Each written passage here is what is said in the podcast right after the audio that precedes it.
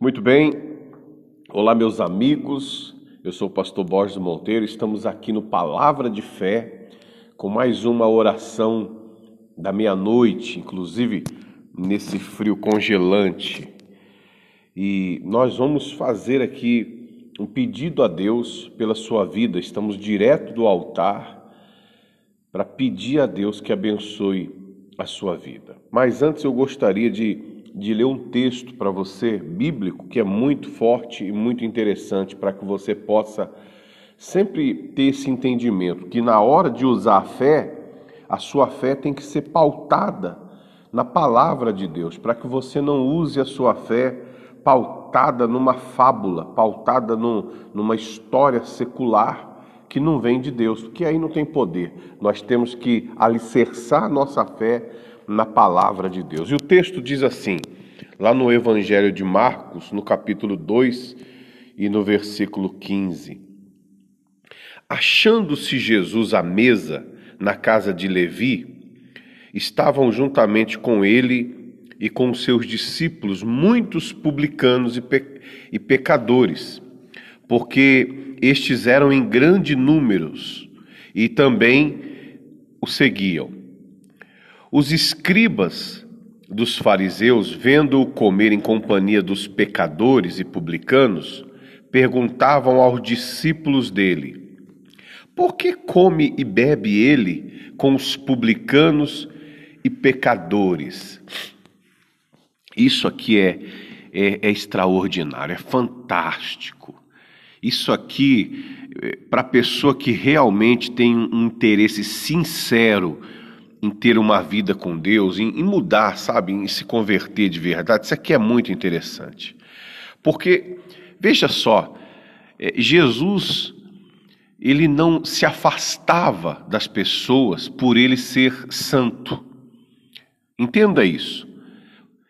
É, diferentemente da, da, daqueles que eram pessoas religiosas e, por serem religiosas, se achavam superior às pessoas é, é, que não eram religiosas, que não iam para a igreja, que não eram considerada, é, consideradas santas e sim pecadoras, Jesus não se afastava. Muito pelo contrário, ele andava no meio dos pecadores. E, e, entenda, sim, que a Bíblia faz uma divisão entre pessoas que são separadas para Deus, são chamadas de santos de Deus, e aqueles que são pecadores, aqueles que vivem é, para o mundo, não, não vivem para Deus, embora tenham a fé em Deus, porque o pecador tem fé em Deus. E quando eu digo pecador, todos nós somos pecadores, mas é, é, eu digo pecador aquele que vive no pecado, não é aquele que peca, mas sim aquele que vive no pecado e não sai do pecado, nem procura sair. Então Jesus ele andava no meio do povo e, e ele estava lá na casa de Levi, juntamente com seus discípulos, né? É, aqui talvez almoçando, enfim, se alimentando, e aquela turma toda e os, e o, o, o, os, os fariseus, é, eles, eles começaram a questionar. É, poxa, por que, que ele fica aí se, se envolvendo com pessoas que não são de Deus, com pecadores? E a resposta de Jesus revela o porquê. Olha o que ele disse. Jesus ouviu eles fazendo essa pergunta, não diretamente para ele, mas para os discípulos diz assim: ó, Tendo Jesus ouvi, ouvido isto, respondeu-lhes: Os sãos não precisam de médico, e sim os doentes. Não vim chamar justos, e sim pecadores.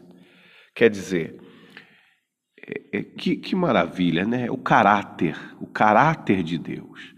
Eu não vim chamar quem está bem, eu vim chamar quem, quem não está bem. Eu não vim socorrer os que têm saúde, eu vim socorrer os doentes. Sabe, se você está bem, amém. Graças a Deus, é um problema a menos. Mas a, o problema é que tem muita gente que não está bem e precisa de ser socorrida. E nós que somos de Deus, quando você anda com pecadores, há uma esperança no pecador. A esperança do pecador é ver o nosso testemunho, é ver o nosso caráter, a forma como nós nos portamos, como nós nos comportamos, a, a, forma como nós falamos, agimos e pensamos, porque o pecador quer ver a diferença. Ele não quer ser tratado é, e posto de lado como se ele fosse menor ou menos importante de que de alguém que está na igreja. Não, pelo contrário. Ele é tão importante quanto qualquer pessoa. A diferença é a prática que ele vive na prática do pecado, mas ao ver que o que nós pregamos, o que nós anunciamos é verdade e vê no nosso caráter, no nosso comportamento, ele vê Jesus em nós, ele vai aos poucos tendo forças, porque todo mundo quer sair do pecado. Ninguém quer viver no pecado, a pessoa quer sair do pecado.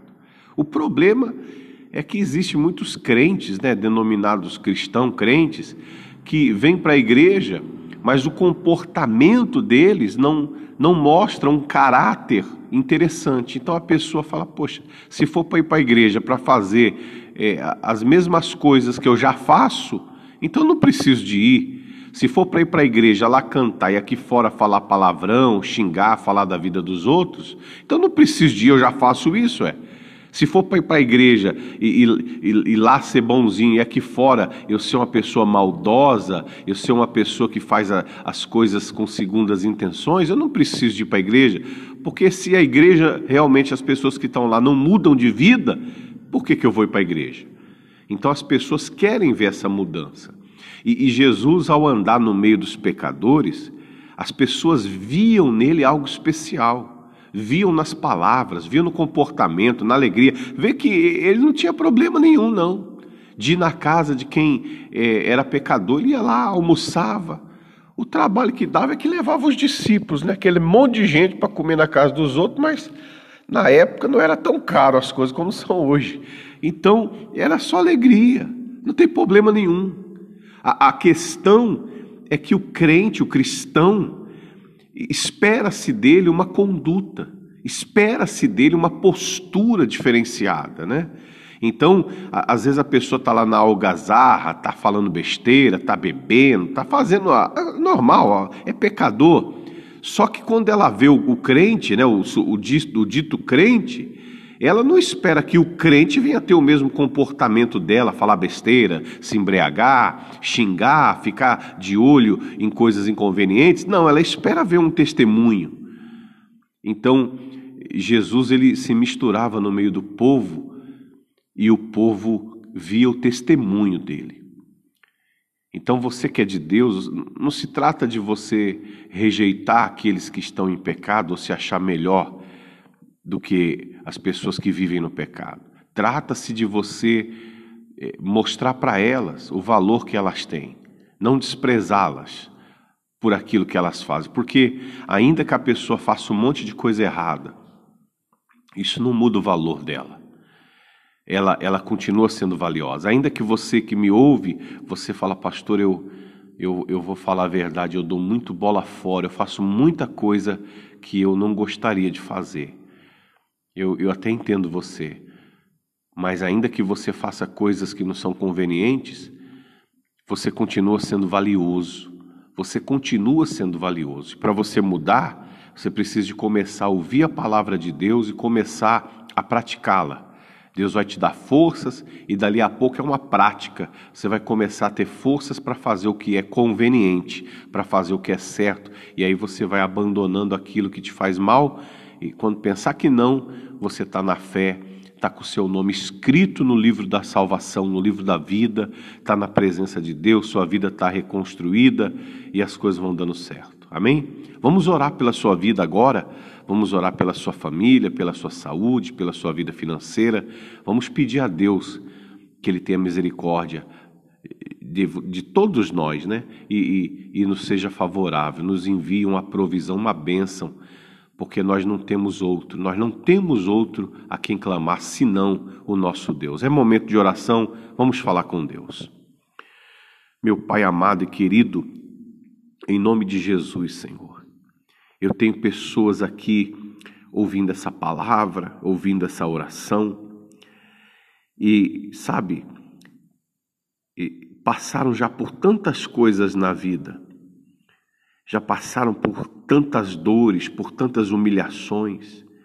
Às vezes até tem vontade de vir para a igreja, mas alguém com um olhar crítico, com um olhar ofensivo, inibe ela. Eu, e eu me lembro disso, meu pai, porque quando eu não te conhecia, eu queria vir para a igreja, eu nem sabia o que se o que se pregava na igreja, o que acontecia na igreja. E eu me lembro que as pessoas que supostamente eram tuas servas, ao passarem por mim, se eu não saísse da frente, passava por cima, porque ninguém conseguia ver que eu precisava de ti, só viam os meus pecados. E tem outras assim, que as pessoas veem ela e não veem que ela precisa de ti, só veem os defeitos, porque bebe, porque fuma, porque fala besteira, porque está eh, sofrendo, então ninguém olha e vê a pessoa, só vê o que ela faz e se esquece que ela é uma pessoa que precisa de ajuda. O Senhor não tem esse caráter. O Senhor se aproximava dos pecadores e dava a eles a oportunidade de ver um testemunho, de ver um, um comportamento, uma conduta diferente, que era possível deles começarem a fazer isso. E eu te peço por essa pessoa que, que já foi menosprezada, que já foi rejeitada, eu te peço que o Senhor fale com ela, que o Senhor abrace ela e, e diga para ela que ainda que o mundo, ainda que o mundo a rejeite, o Senhor não a rejeita. Ainda que alguém alguma pessoa possa rejeitá-la por causa do que ela fez, o Senhor não a rejeita, o Senhor estende a mão e o Senhor aceita ela. O Senhor apresenta para ela a proposta de se consertar e de fazer o que é certo. Então, meu Pai, em nome de Jesus, vá até essa pessoa que ouve essa oração. Vá até essa pessoa que agora, enquanto nós oramos, tem um familiar pedindo por ela, pedindo pelo marido, pelo filho, por algum ente querido, por algum amigo. Meu Deus, em nome de Jesus, socorre ela, estende as suas mãos sobre ela para protegê-la, para ampará-la, para amá-la, Senhor, e não deixá-la ficar longe de ti por conta de uma rejeição que alguma pessoa possa ter expressado sobre ela abraça ela, fala para ela não temer, fala para ela que o Senhor ajuda ela, fortalece ela e, e transforma a vida dela para que ela venha desfrutar da felicidade, da bênção. Eu te peço, abençoa esses lares, essas famílias, abençoa essas pessoas que estão conosco, abençoa, meu Deus, dando provisão. Envia uma bênção e dessa bênção envia provisão envia condições para que os armários possam ter alimentos, para que ela possa ter roupas, para que ela possa ter paz, para que ela possa ter forças e, e ela ter condições de olhar para as pessoas que estão próximas, muito próximas dela, com misericórdia, com carinho, que ela possa ter o perdão sempre pronto a oferecer para aqueles que pedirem, meu Deus, para aqueles que necessitarem. Abençoa Abre uma porta de trabalho para esse que está desempregado. Abre uma porta, Senhor, na vida financeira, um trabalho para que ele possa se sustentar. Cria uma sabedoria para que ele monte o seu próprio negócio. Cria uma oportunidade de fechar contratos. Enfim, abençoa financeiramente essa pessoa que nos ouve. Dá condições para ela pagar as contas de água, luz, aluguel, os compromissos que ela fez.